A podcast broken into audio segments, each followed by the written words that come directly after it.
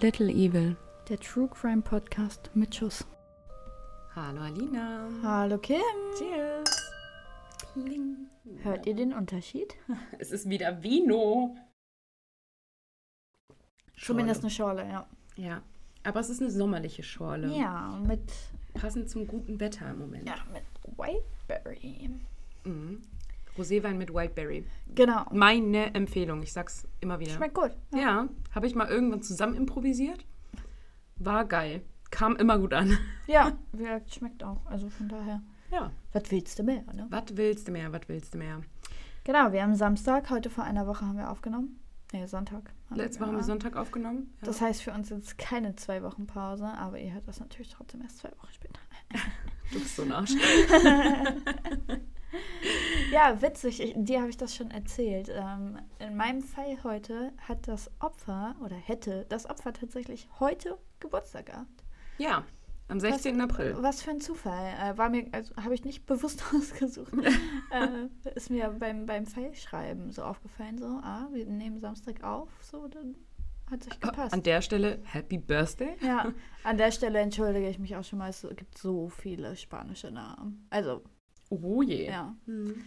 aber wir kriegen das alles Ja. hin. Mein Fall ist dafür heute tatsächlich sehr bekannt. Genau, und ihn. Gott sei Dank ein bisschen länger, weil meiner ist ein bisschen kürzer. Die abgespeckte Version hat Alina heute. Nein, es ist alles drin, wirklich. ähm, und ich wollte es nicht unnötig in die Länge ziehen, weil dieses unnötig in die Länge ziehen mag ich selber auch überhaupt gar nicht, wo dann wie jede Straße einzeln beschrieben wird, wo ich mir denke, nee, nee. ja. Ich musste tatsächlich abspecken, weil sonst hätten wir zwei Folgen draus machen müssen. Ja, gut. Warten wir mal ab. Warten wir mal ab. Möchtest du erstmal von unserem Thema erzählen, wo wir jetzt schon die ganze Zeit unsere Fälle anpreisen? Genau, wir haben heute Fälle von Menschen, die erst nach ihrem Tod so richtig berühmt wurden. Genau. Picasso-Style quasi. Nur, dass der kein Mordopfer war. Genau, Ja. genau. Wir haben uns natürlich mit Mordopfern befasst. Ja. Ansonsten wäre die Auswahl auch nicht so schwer gewesen, weil mir fiel das echt unendlich schwer, da was zu finden. Also was Gutes zu finden, weil überall, wo ich gegoogelt habe, kam dann halt auch so Kurt Cobain. Und, Mhm. Aber die waren ja auch schon sehr Vorher bekannt, Tot. als sie, Äh, als sie gelebt bekannt, haben. Ja. Genau. Das stimmt, ja. Ja. Ist mir auch aufgefallen. Ich habe tatsächlich dieses Thema ausgesucht vor einem halben Jahr mit genau dem Wissen, welchen Fall ich machen möchte. Genau, wir hatten es schon einmal verschoben. Ich weiß gar nicht Wir haben es schon zwei oder dreimal verschoben, tatsächlich, weil ich weiß, dass es eine schwere Mhm. Kategorie ist. Ich wusste auch genau, welchen Fall ich haben möchte. Und als wir das erste Mal den Fall oder die Folge drehen wollten, Mhm. hatte gerade ein anderer großer Podcast den Fall gemacht. Ah, okay. Und da haben wir das erste Mal verschoben Mhm. und dann haben wir irgendwann aus irgendwelchen anderen Gründen verschoben und Wahrscheinlich meinem Frust. möglich. Ja. Ja, auf jeden Fall. Jetzt ist es soweit. Ich kann den Fall endlich erzählen. Genau. Es steht schon im Titel drin. Ihr wisst dann, worum es geht. Ja. Aber ja, falls es euch nicht interessiert oder der Fall für euch schon absolut durchgehört ist, Alina fängt heute zum Glück an. Genau. Ihr könnt also wenigstens die erste Hälfte hören. Ja, korrekt. Und nochmal ganz kurz angelehnt an unser Gewinnspiel von letzter Woche, Vorletzter. vorletzter Woche Ja. quasi. Wir, das Gewinnspiel ist ja durch. Die Genau. Gewinner müssten Die Pakete auch die schon Pakete haben. schon haben. Ja. Genau. Und für alle, die es nicht geschafft haben, leider nicht geschafft haben, Die nicht ausgelost werden. genau, die nicht ja. ausgelost worden sind, es gibt immer noch einen Rabattcode bei, für Unknown Games bei Home Adventures little.evil10. Ihr bekommt immer noch 10% Rabatt. Genau. Also falls ihr noch Interesse an einem Spiel habt, Genau, zum Verschenken. Vielleicht hat irgendwer Geburtstag könnt ihr noch ein bisschen oder ihr habt Bock auf einen Spieleabend jetzt so after Corona mal wieder zusammensitzen Ja. Mit ein paar Leuten. Könnt ihr zumindest noch ein bisschen was sparen. Genau. Gut. Dann Werbung Ende. wir. Genau, wir fangen jetzt erstmal an mit meinem Gesetz. Ich wollte gerade sagen, du bist dran. Genau.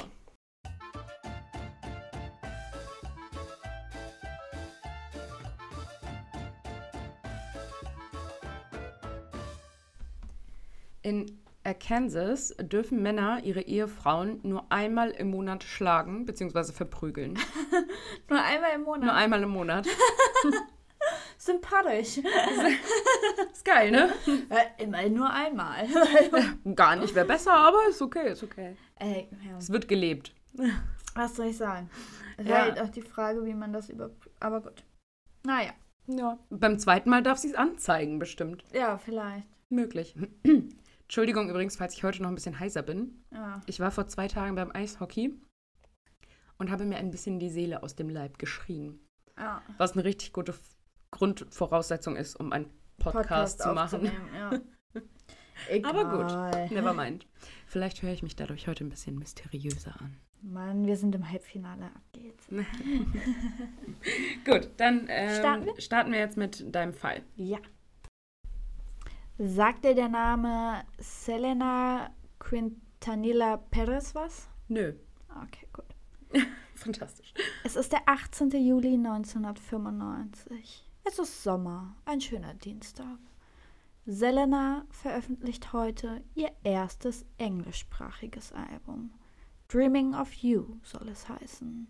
Sofort nach Ladenöffnung stürmen die Menschen auf die Ton Tonträger los. Doch Selena darf ihren Erfolg nicht mehr miterleben. Geboren wurde Selena am 16. April 1971 in Lake Jackson, Texas. Sie selber wuchs in Corpus Christi, einer Hafenstadt in Texas, auf. In der Hafenstadt begann auch ihre Karriere. Ihr Vater Abraham förderte das musikalische Talent seiner Kinder sehr. Er selbst war von 1957 bis 1972 Sänger der Band, Band Los Dinos. Die war damals so im Latino-Bereich sehr bekannt. Klingt auch so. Ja. Selena, ihr Bruder Abraham und ihre Schwester Suzette wurden die zweite Generation der Los Dinos. Zusammen mit zwei weiteren wurden sie also eine richtige Band. Den ersten Auftritt vor kleinem Publikum hat Selena bereits als sie acht Jahre alt war. Sie trat im mexikanischen Restaurant ihres Vaters auf. Ihre Lieder allesamt spanisch und, eine ganz bestimmte, und an eine ganz bestimmte Zielgruppe gerichtet. Die damals so bezeichneten Latinos. Die ersten Aufnahmen entstanden bereits, als sie neun Jahre alt war. Schon in ihrer Jugendzeit war Selena regelmäßig auf Tour. Auch zur Schule ging sie nicht mehr, zumindest vor Ort nicht. Ihren Highschool-Abschluss beendete sie per Fernabschluss während sie durch das ganze Land reiste. 1984 erschien das erste Album mit dem Titel Mis Primeras Grabachinos. 1986 folgte bereits die zweite Platte, Alpha, und auch im selben Jahr die dritte Platte. Hm. Da war sie aber nur so in, in Texas bekannt Mhm. quasi. Aber sportlich. Ja. Im Alter von 15 Jahren, also 1987, dann der nächste Erfolg. Selena gewinnt im Alter von 15 Jahren die Tejano Musi- Music Awards im Bereich Entertainer of the Year. Tejano zählt speziell in Texas zum Musikgenre Country Music. Durch diesen Preis wurde José BH auf sie aufmerksam. José arbeitete für das Music-Label EMI Latin. 1989 erhielt Selena dann ihren ersten Plattenvertrag bei Capitol Records. Kurz für euch, so der bekannteste, der bei Capitol Records war, ist glaube ich so Frank Sinatra. Hm. Kennt glaube ich jeder. Ja. Ist zumindest jedem ein Begriff, auch wenn man die Musik nicht kennt. 1989 dann direkt ein Album und ein Jahr später das nächste. Alles ging Schlag auf Schlag und Selena war unter den Latinos auf einmal ein Star. Schnell erhielt das Album aus 1990 den Goldstatus. Die harte Arbeit zahlt sich also aus. Mit ihrem Hit Baila Esta Cumbia schaffte es Selena erstmals über die Landesgrenzen von Texas nach Mexiko in die Charts. Eigentlich war Selena nur noch am Arbeiten, denn nebenbei war sie auch noch Designerin und besaß zwei Boutiquen. Mhm. Auch ein Brausehersteller wurde auf sie aufmerksam und drehte mit ihr verschiedene Werbespots. Selenas Bekanntheit wuchs und wuchs. Zwischen 1992 und 1994 folgten drei weitere Alben. Der Song Comme la Flor wurde ihr größter Hit und mehr sogar. Diese EP wurde ihr zu Lebzeiten erfolgreichstes Album. Und weiter. Es wurde bis dahin noch zum erfolgreichsten Latino-Album der USA. Inzwischen füllt Sel Selena schon kleinere bis mittelgroße Hallen. 1994 dann die große Ehre, einen Grammy für ihr Album Live in der Kategorie Best Mexican American Album entgegennehmen zu dürfen. In den beiden Boutiquen, die Selena gehörten, ließ sie Menschen arbeiten, die sie kannte. Menschen, die sie gerne um sich hatte. So auch ihre beste Freundin Yolanda. Die beiden kannten sich seit Kindheitstagen. So machte sie ihre beste Freundin zur Managerin der Boutiquen. Parallel dazu wurde sie die Präsidentin des Selena Fanclubs. Doch immer wieder gab es geschäftliche Probleme in den Boutiquen. Vater Abraham sagte Selena, dass das Jolandas Schuld sei. Doch Selena wollte das nicht hören. Schließlich geht es hier um ihre beste Freundin. Also ließ Abraham hinter Selinas Rücken das Ganze überprüfen. Ergebnis der Untersuchung war, dass Yolanda immer wieder Gelder von den Boutiquen sowie vom Fanclub veruntreut. Uh. Die fehlenden Gelder landen in Yolandas privater Tasche. Und wir reden hier von ungefähr 35.000 US-Dollar, was in 95 auch noch sehr viel Geld war. Mhm. Also schon viel Geld. Schon eine, eine blöde Freundin. Ja. Als all die schlimmen Sachen herauskamen, wurde Yolanda gekündigt. Die Familie wollte nichts mehr mit ihr zu tun haben. Doch Selena hielt nach wie vor zu ihrer besten Freundin. Sie wollte zumindest das Ganze mal ansprechen. Vielleicht handelt es sich ja um ein furchtbares Missverständnis. Aber ihr Vater redet ihr gnadenlos davon ab. Doch Selena wollte nichts hören. So kommen wir zum Morgen des 31. März 1995. Selena besuchte ihre Freundin Yolanda in einem Hotel, um einige Unterlagen abzuholen und sie auf die Geschehnisse anzusprechen. Man geht davon aus, dass ein Streit entfachte. Es ist wahrscheinlich, dass Selena Yolanda drohte, dass sie zur Polizei geht.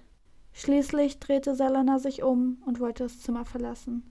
Klack, Peng. Ein Schuss in den Rücken.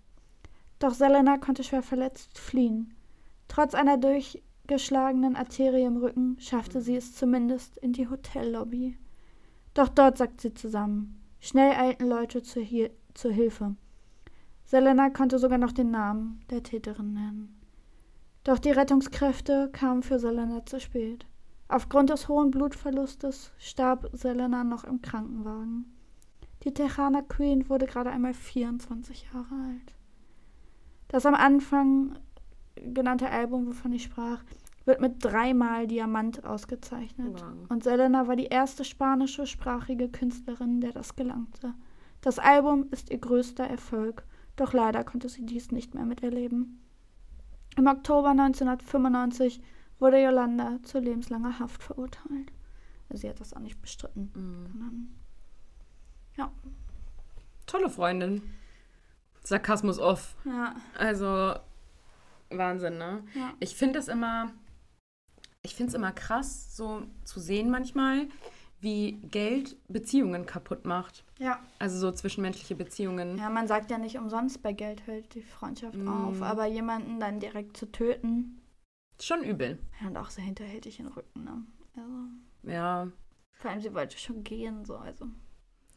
Ja, ist halt die Frage, ob es geplant war oder eine Kurzschlussreaktion, ne? Mhm. Aber Also, trotzdem natürlich nicht cool. Nee. Beides nicht cool. da so, hat ne? sie, hat Yolanda nie so wirklich was zu gesagt. Ich gehe davon aus, dass es eine Kurzschlussreaktion war, weil Selena ihr gedroht hat, so, ey, ich gehe zur Polizei, wenn du mir jetzt hier nicht entweder sagst, was los ist oder du mir das Geld wieder gibst, wie auch Mhm. immer.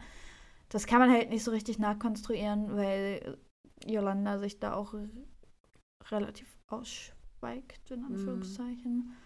Aber auch die beste Freundin, um so viel Geld zu bescheißen, so, Vor allem, die ne? kannten sich, seit sie Also, Kinder sind, seit sie wirklich kleine übel. Kinder Das ist sind. wirklich übel. Also ich habe ja Ja. auch so eine Freundin, die ich schon von Sandkastenalter Mhm. an kenne. Und so im Leben würde mir nie einfallen, die um Geld zu bescheißen. Ja, So das Schlimmste, was mir passiert ist, ich habe ihr eine Bluse geklaut. Also nicht wirklich geklaut, aber, ne? Aline Hoffentlich forderst du die zurück. Eileen weiß, dass die hier ist. Okay. Nein, vor Das allem war halt so ein ich, bisschen. Ich habe sie mir Ja. ausgeliehen, ich habe sie angezogen, ich habe sie gewaschen und das Waschen hat so lange gedauert, bis sie dann wieder nach Amerika geflogen ist. Upsi. Und äh, ja, und als sie dann das nächste Mal hierher kam, war die Bluse gerade ungünstigerweise wieder in der Wäsche. ja, vor allem denke ich mir so, unter besten Freunden kann man doch auch irgendwie über alles sprechen, wenn du pro finanzielle Probleme hast. Warum auch immer, ist ja Mhm. egal so, ne? Äh, da macht man doch den Mund auf. Also, so sehe ich das. Ja, vor allem, wenn deine, also deine beste Freundin halt auch irgendwie gerade voll auf dem Weg des Ruhmes ist. Ja, So, ich meine, bei Freunden Geldleihen ist scheiße, haben wir schon mehrfach auch selber drüber Ja. so diskutiert, einfach so privat. Nicht, weil sich irgendwer Geld leihen wollte, no. ja nein, Offense, einfach. So, geh halt zur Bank. Ja, Dafür gibt's Banken. ja, Geh zur Bank, sag, ey, ich habe einen Engpass, gib mir 30.000. So, ich verdiene hier mein Geld, hier mein Gehaltsnachweis, ich zahle das zurück in 15 Jahren, whatever. ja. So, ne? Also, Selbst wenn man sagt, die hat die Freundin hat halt gerade so viel Geld, weil sie entweder reich ist oder was weiß ich, Mhm. ne? So dann klar ist das scheiße, aber wenn es gar nicht geht, dann setzt er einen vernünftigen Vertrag auf und dann ist gut. Also ja. das ist blöd und das ist auch fürs Gefühl blöd. Das kann ich alles nachvollziehen, aber die Freundin dann so zu bescheißen wegen Geld, wegen bisschen Geld, also weiß ich nicht. ja, also 35.000, so ist kein Geld, was irgendwie ein Leben wert ist. So, Ja. ne? Also, Safe, also kein Geld der Welt, Ne, aber, aber- ne, so das erst recht nicht. Also Mhm. hätte sich jetzt ja um 50 Millionen gehandelt, dann sagt man ja halt nochmal so, okay, die hat das halt wirklich im großen Stil Ja. betrieben und das ist halt richtig übel. und das da kann die den Rest von. ihres ja. Lebens niemals zurückzahlen. So. Ja. Ne? Aber ich meine, guck mal, 30.000 Dollar, ne? Mhm. das ist halt, das, das ist ein Jahresgehalt von einem Friseur. Ne? So, das ist no offense an Friseure. So, ich weiß auch nicht, ob das stimmt. Das war jetzt erstmal so dahingestellt. Ja. Aber ähm, so, das ist Es ist ja, rückzahlbar, es sagen ist, wir es so. Genau, ja. es ist natürlich viel Geld, aber es ist nicht so, dass du dich den Rest deines Lebens irgendwie, wenn du gutes Geld verdienst, Hm. irgendwie prostituieren musst, so, weißt Ja, du? ich kann mir auch nicht vorstellen, dass sie so schlecht verdient hat als Managerin dieser Boutique. Mhm. Ne? Also, Ja, who knows. und dann, Who knows. also ist schon übel. Ja, Ah, scheiße. richtig scheiße. Mhm. Eine bildhübsche Frau gewesen, willst du ein Foto sehen? Ja, zeig mir ein Foto. Das posten wir euch natürlich auch wieder auf Instagram. Ja. Stell's doch jetzt ab. Ja, safe posten wir euch das auf Insti Minsti. Wirklich schöne Frau. Ja, also. Scheiße. Und vor allem 24 ist so kein Alter, Ja. ne? Also Überleg mal, da sind das wir beide schon älter. Ja. Ich meine, das macht das jetzt nicht äh, schlimmer, nur weil sie Mhm. jünger ist, ne? Aber, weil was ich Der hat voll, trotzdem ihr ganzes Leben noch vor sich gehabt. was ne? ich voll cringe finde, die haben sie relativ schön begraben und so. Mhm. Aber auf ihrem Grab ist so ein, mm, das Post kann ich euch auch posten, so ein komisches, also das finde ich Mhm. irgendwie, weiß ich nicht. Ja, ja. Ist Geschmackssache, ne? Also es wird ihr nicht gerecht, meines Erachtens. naja, das werden solche Figuren ja eigentlich nie. Ja, Gut, ach, schlimm. okay. Dann hören wir jetzt auf, uns Fotos anzugucken, würde ich sagen. Ja, Ähm, wir hüpfen jetzt in dein Gesetz, äh, in deinen ich Todesfall. sagen, Gesetz Ich hab- hatten wir doch gerade schon. Ich hab's, ich hab's auch immer noch nicht drauf, einfach, ne? Ja. Obwohl ich die ganzen Jingles einspiele. Meine Güte. ja, bist du bereit? Ich bin bereit, ich höre dir zu. Gareth Jones, 1925 bis 1958. Der britische Schauspieler Gareth Jones verstarb an einem Herzinfarkt, während er gerade im Li während er gerade eine live im TV übertragene Szene spielte, in der seine Figur an einem Herzinfarkt sterben sollte. Die anderen Schauspieler improvisierten und spielten die Szene zu Ende. Boah, ähm. Jingle!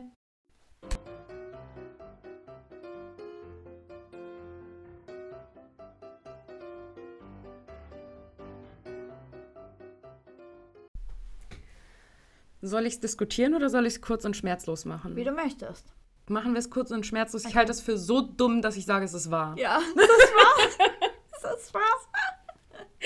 Professionals on stage, aber muss man sagen. Ja, rest in peace, Also ne? es, Aber ja. das ist schon übel. Ey, vor allem aber auch halt, wenn, also wenn er einen Herzinfarkt spielen sollte und dann wirklich einen hatte. Besser So. geht's nicht. Also, Na, also, Gott, mm, ne? ne? Aber, Aber- ja, ziemlich real. das Publikum dachte sich Ja. auch wahrscheinlich so, oh, gut gemacht. Ja. Nein, also Quatsch, aber, Ja, doch, wahrscheinlich schon. aber das ist ja dann halt wahrscheinlich auch den Kollegen erstmal nicht aufgefallen. Nee, natürlich nicht. Also gehe ich auch nicht von aus. Es Mhm. steht da jetzt nicht mehr, als da steht, ne? Aber Ja. Aber schon wenige Minuten nach dem Tod entleert sich der Darm. aber Spätestens als er sich einem- eingenässt hat, ja, aber Bescheid an einem. Herzinfarkt musst du ja nicht sofort sterben, Ja. vielleicht. Also, Ja. Ja, ist schon bitter. Ja, das ist wirklich bitter. Aber genau das ist halt diese Kategorie, ne? Das, Ja. das ist so dumm, es muss wahr sein. Ja, Also ja, es ist unglaublich, was Und wir lachen, gibt. wir lachen ne? ja auch nicht, weil wir das, also weil wir das per se witzig finden, sondern weil es wirklich einfach so bescheuert ist. Ja, Also wir würden uns niemals über die Menschen lustig machen an sich, aber ja, es geht nur um den Joke dabei, Ja. so quasi. Oder um, die- um dieses äh, so Man auch unvorteilhafte mal-. Schicksal. man muss auch mal lachen. Ne? Genau, man muss auch mal lachen können. Ne? Genau, nicht immer alles allzu ernst Ja. nehmen. Gut. Dann startest du. Ja, ich bin so Yes. gespannt. Ich freue mich schon seit Monaten auf Ja. diesen Fall. Legen wir los. Los Angeles. Der Morgen des 15. Januar 1947 beginnt stressig für Betty Berthinger. Sie hat einige Besorgungen zu erledigen und ihre dreijährige Tochter ist wegen einer Erkältung ziemlich quengelig. Gegen 10 Uhr verlässt sie dann das Haus und schob schnellen Schrittes den Kinderwagen voran. Sie war schon spät dran. Sie lief über die Norton Avenue in Richtung des heutigen Martin Luther King Boulevard. Martin Luther King Jr. Boulevard. Sorry. Seinerzeit war die Norton Avenue ein Brachland, in welchem ein Neubaugebiet geplant war. Wohnhäuser standen zu der Zeit dort nicht. Schon aus einigen Metern Entfernung sah sie am Straßenrand im Gras etwas liegen. Zunächst denkt sie sich, es handele sich um eine kaputte Schaufensterpuppe. Doch als sie näher kommt, findet sie sich schnell in einem Albtraum wieder. Und ich werde jetzt gleich sehr grafisch erzählen, was da vor Ort los ist. Wenn ihr zart beseitet seid, überspringt bitte die nächsten zwei, zweieinhalb Minuten, weil das, was jetzt kommt, ist wirklich übel. Zweieinhalb Minuten bist du sicher, dass du so lange brauchst. Ich weiß es nicht. Nein. Betty tritt näher an die Leiche und betrachtet den nackten Körper der Frau. Sie ist um die Hüfte herum durchtrennt und ihr Unterleib liegt etwa 30 Zentimeter versetzt zu ihrem Oberkörper im Gras. Die Genitalien sind verstümmelt und die Gedärme sind ordentlich zwischen ihren Pobacken eingeklemmt. Im Gesicht finden sich unzählige Hämatome und ihr Mund wurde zu einem fiesen Grinsen aufgeschnitten, sodass auch der Kiefer und die Backenzähne freigelegt waren. Außerdem fehlten Fleischstücke der rechten Brust, des linken Oberschenkels und des Bauches. Mach mal eine kurze Pause, damit die Leute jetzt wieder einschalten können. Betty lief sofort los zum nächsten Häuserblock und informierte von dort aus die Polizei. Schnell treffen neben der Polizei auch diverse Journalisten ein. Wo wir gerade über die Polizei reden und die Leiche, willst du ein Foto sehen von der Leiche? Es gibt Fotos. Eigentlich nicht. Ja, aber da musst du jetzt durch. Ich habe sie extra gegoogelt für dich. Danke, Bruder. Bitteschön. Also so lag sie da. Ja. Ist schon, schon übel. Mhm. Es gibt auch noch ein Foto, da wurde nachträglich eine Decke äh, hinretuschiert. Das veröffentlichen wir auf Instagram. Da sieht man nichts Grausames. Mhm. Sieht man nicht. Sogar der Mund Ja, wurde gefotoshoppt. Nicht, das ja. Wir, wir diskutieren das dann nochmal Ja. eingehend. Ab hier unterscheiden sich jetzt die Quellen etwas. Einige Quellen behaupten, es wäre sehr chaotisch gewesen und viele Menschen wären über den Tatort getrampelt. In anderen Quellen und auch auf den Polizeifotos scheint das Ganze aber etwas gesitteter gewesen zu sein. Die Journalisten sieht man am Bürgersteig stehen, teilweise nur einen Meter von der Leiche entfernt. Also die hatten halt auch vom Bürgersteig einen wirklich guten Blick auf die Lage. Mhm. Seitens der Polizei treffen Harry Hansen und Finnis Brown als Mordermittler und Ray Pinker als Leiter der Spurensicherung am LAPD ein und ein Polizeifotograf. Harry Hansen galt damals als einer der besten und erfahrensten Mordermittler des LAPD und Ray Pinker war so etwas wie eine Legende der Kriminalgeschichte. Er leitete 40 Jahre lang das Kriminallabor des LAPD und machte sie zu der modernsten Abteilung ihrer Art in den gesamten USA. Und viele kriminalistische Testverfahren gehen heute noch auf seine Arbeit von damals zurück. Also guter Mann. König. Mhm. Es war offensichtlich, dass der Fundort der Leiche nicht dem Tatort entsprach. Nirgends war eine Blutlache zu sehen und die Beamten entdeckten insgesamt auch nur wenige Blutstropfen. Der Mörder hatte den Leichnam komplett ausbluten lassen und anschließend fein säuberlich gewaschen. Der Täter war offensichtlich bedacht, möglichst keine Spuren zu hinterlassen. Zu den wenigen Indizien zählte ein leerer Zementsack mit einigen Blutspritzern, der gleich oberhalb des Kopfes der Toten lag. Aber die Polizei war sich da auch nicht ganz sicher, ob hm. das wirklich zum Mörder gehörte oder da halt einfach rumlag und hm. er da ein bisschen drauf getropft hat. So. Die Blutflecken hätten nämlich theoretisch auch entstehen können, als er die Leichenteile auf die Wiese transportiert hat. Außerdem konnte Ray Pinker am Straßenrand noch die Abdrücke eines Autoreifens und eines Schuhabsatzes sicherstellen. Was aber dann auch schwierig war, weil man halt nicht weiß, sind da Leute über den Tatort gelaufen oder mhm. nicht. Ne? Also zumindest mit den Schuhspuren. Neben der schrecklich zugerichteten Leiche fiel den Ermittlern außerdem auf, dass die Leiche nahezu perfekt, in großen Anführungsstrichen, drapiert worden ist. Die Beine sind gleichmäßig gespreizt, die Arme beinahe im rechten Winkel anliegend hinter dem Kopf und das Gesicht zur Straße gewandt. Der Täter hatte sich Zeit genommen und wollte, dass die Leiche schnellstmöglich gefunden wird. Er wollte die Anerkennung für diese grausame Tat. Noch am selben Abend führte der Gerichtsmediziner die Obduktion durch. Die unbekannte Tote war durch die Schläge auf den Kopf gestorben. Die Schädeldecke war zwar nicht gebrochen, aber durch stumpfe Gewalteinwirkungen sowohl auf der Stirnseite als auch an der rechten Schläfe kam es zu inneren Blutungen, die den Tod dann herbeigeführt haben. Die tiefen Schnitte im Fleisch waren dem Opfer nach dem Tod zugefügt worden. Der Tod war am Vorabend zwischen 20 Uhr und Mitternacht ungefähr eingetreten. Die Leiche hatte der Täter in den frühen Morgenstunden am Fundort abgelegt. Auf dem Körper hatte sich bereits eine feine Schicht Morgentau gebildet. Außerdem entdeckte der Gerichtsmediziner am Hals, an beiden Handgelenken und Knöcheln Fesselungsspuren.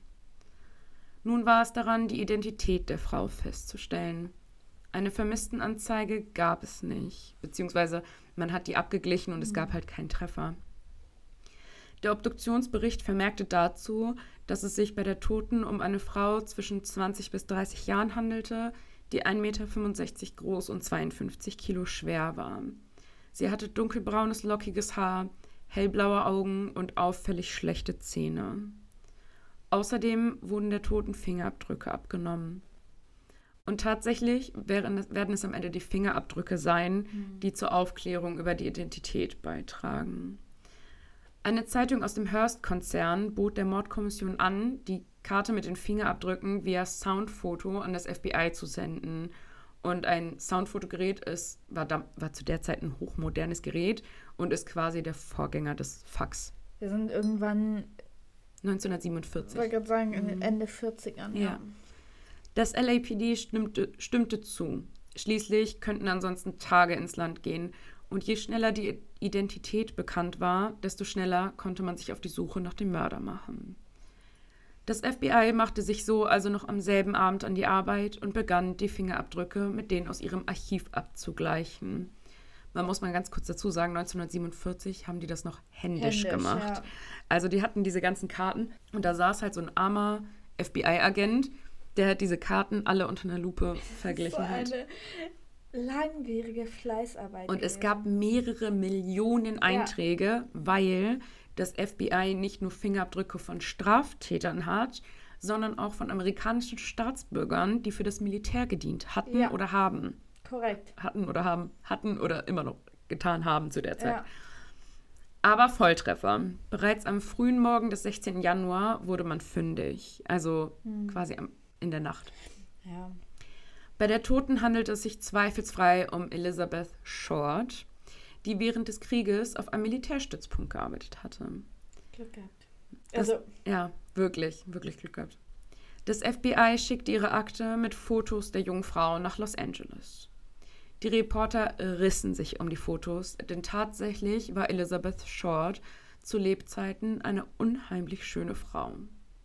Tolle Beine, eine geschwungene Hüfte und eine Stupsnase. Außerdem hatte Elizabeth braune Locken, die ihre helle Haut und ihr freundliches Gesicht umrandeten. Die Lippen trug sie immer rot, eine weiße Blüte zierte ihr Haar. So entstand der Name, den nunmehr die ganze Welt kennt. Black Dahlia. Ja. Um mehr Informationen zu erhalten, riefen die Journalisten bei Phoebe Short, also bei Elizabeths Mutter, an, die zu diesem Zeitpunkt noch absolut unwissend über den Tod ihrer Tochter war, und erzählten ihr, dass Elizabeth einen Schönheitswettbewerb gewonnen hätte, um möglichst viele Informationen zu erhalten. Asozial. Stolz erzählte Phoebe von ihrer geliebten Tochter. Erst am Ende des Telefonats teilten die Journalisten ihr mit, dass ihre Tochter nicht nur tot, sondern auch grausam ermordet worden war. Oh, wie asozial. Journalisten sind manchmal so Mhm. furchtbar, wirklich. Ja. Elizabeth Short hatte zu Lebzeiten einen Traum. Sie wollte eine Hollywood-Ikone werden. Schauspielerin oder Model. So zog sie schon mit jungen Jahren nach Los Angeles und warf ihr ganzes Geld zum Fenster heraus, um besonders hübsch auszusehen. Enge Freunde hatte sie nicht, eher viele wechselnde Bekanntschaften. Sie kam gut an bei den Männern und mit genau diesem Reiz spielte sie. So finanzierten ihre Bekanntschaften ihre Miete, ihre Kleider und ihr Abendessen. Sexuelle Beziehungen führte sie aber wenige. So ist auch die Theorie, dass Elizabeth als Prostituierte gearbeitet hatte, eher unwahrscheinlich. Also das ist eine ziemlich gängige Theorie, aber unwahrscheinlich. Ehemalige Mitbewohnerinnen sagen aber aus, dass Elizabeth nie gearbeitet hätte. Sie faulenzte und schlief lange. Am Abend ging sie aus und blieb bis spät in die Nacht verschwunden. Wenige Wochen vor ihrem Verschwinden reiste sie nach San Diego. Sie nahm alle ihre Sachen mit. Wieso sie das tat, ist bis heute nicht ganz klar. Vielleicht hatte sie zu vielen Leuten Geld geschuldet oder es war eine spontane Idee. In San Diego lernte sie einen Mann kennen. Bei genau diesem Mann mit den auffallend roten Haaren hatte man Elizabeth nur einige Tage vor ihrem Verschwinden gesehen. Sie war in sein Auto gestiegen, am 8. Januar. Die erste heiße Spur. Die Reporter vom Los Angeles Examiner waren etwas schneller als das LAPD. Sie klapperten mit der Täterbeschreibung die Hotels von San Diego ab und wurden noch am Samstag, den 18. Januar, fündig. Also, du musst mir überlegen, wie schnell das alles ging, ne? Ja, aber wie kann man Ermittlungen am besten verhunzen? Also. Der Mann hieß Robert Manley und lebte in Los Angeles. Der 25-Jährige war verheiratet und von Beruf Vertreter. Er wurde am selben Abend noch, noch verhaftet. Also die Reporter haben diesmal ihn nicht selber angerufen, sondern der Polizei den Namen gegeben. Immerhin. Und ja. Harry Hansen und Phyllis Brown grillten ihn zwei Tage und zwei Nächte. Sie führten mehrere Lügendetektortests durch. Die Mühe war allerdings umsonst, denn Manley besaß ein wasserdichtes Alibi. Seine Frau, seine Schwiegereltern und Bekannte bezeugten, dass der Verdächtige in der Nacht des Mordes zu Hause gewesen war. Ein Ehepaar aus der Nachbarschaft war zum Spieleabend eingeladen. Der vermeintliche Mörder galt nun nur noch als wichtiger Augenzeuge, der zu den letzten Personen gehörte, die Elizabeth Short lebend gesehen hatten. Er konnte allerdings Angaben dazu machen, was Elizabeth am 8. und 9. Januar gemacht hatte und dass er sie am 9. Januar wieder mit nach Los Angeles nahm. Auf ihren Wunsch hin setzte er sie im Biltmore Hotel ab, wie Zeugen bestätigen konnten. Doch trotz intensiver Medienberichterstattung konnte die Polizei nie klären, wo und mit wem sie ihre letzten Tage verbracht hatte.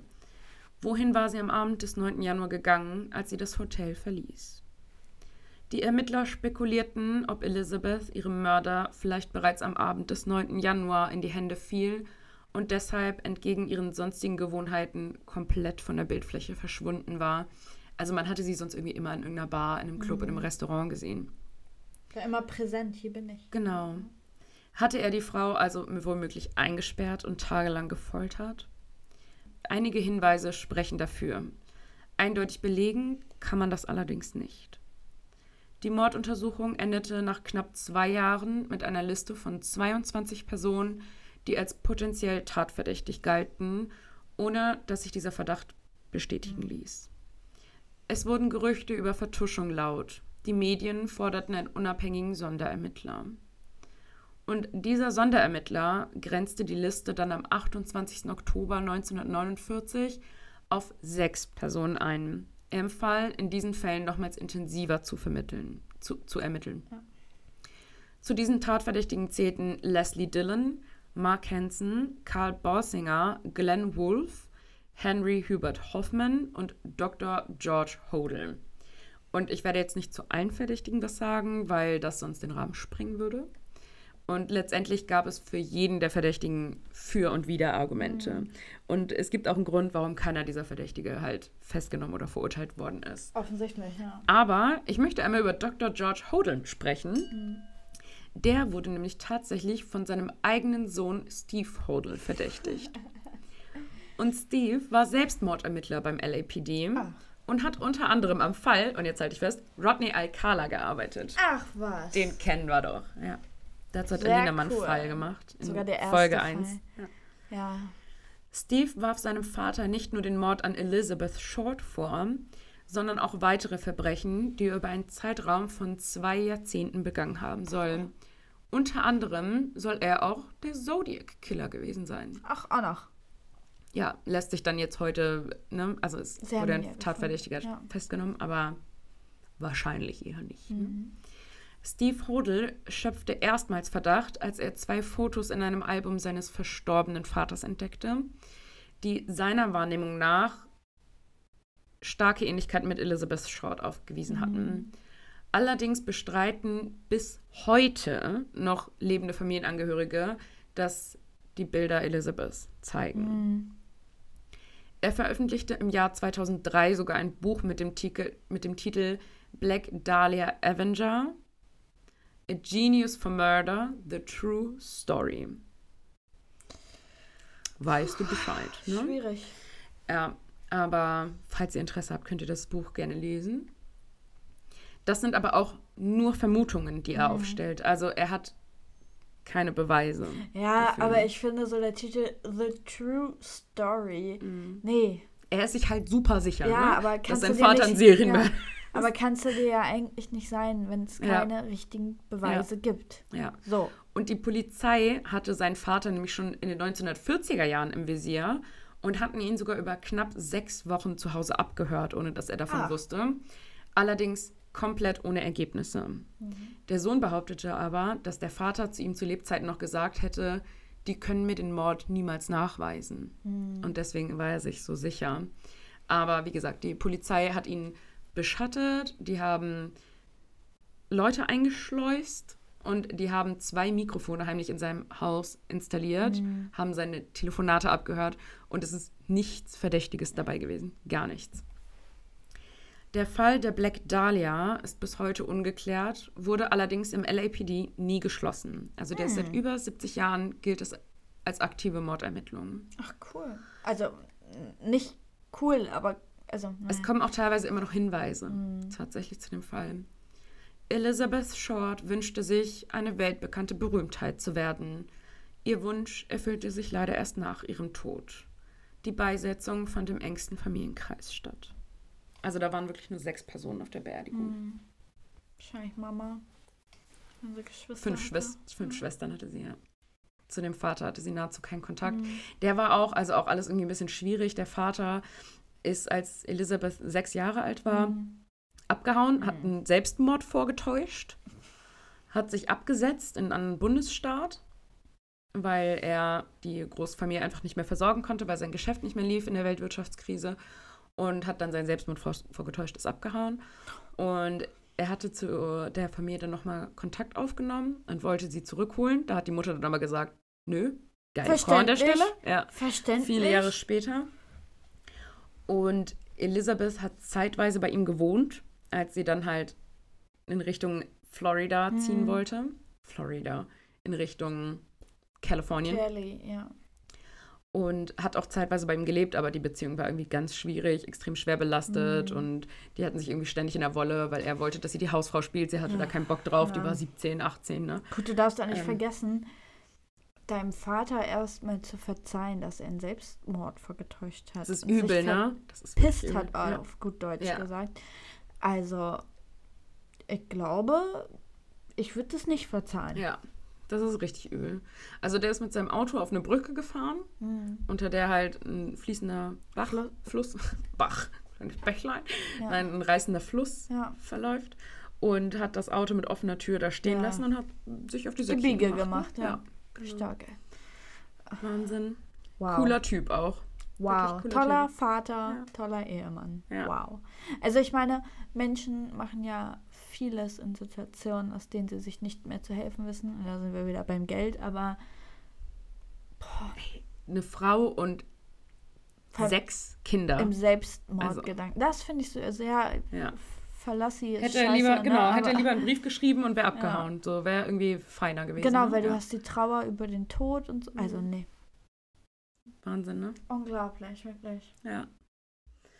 Ja, und als er dann wieder flüssig war, hat er seine Frau, also er hat dann keine neue gefunden, irgendwie offensichtlich. Ding dong. Ja, und dann hat er seine Frau einen Brief geschrieben. Ding dong. Ja. Da, it's me. Come back to me. Hello. Mit meinen sechs Kindern.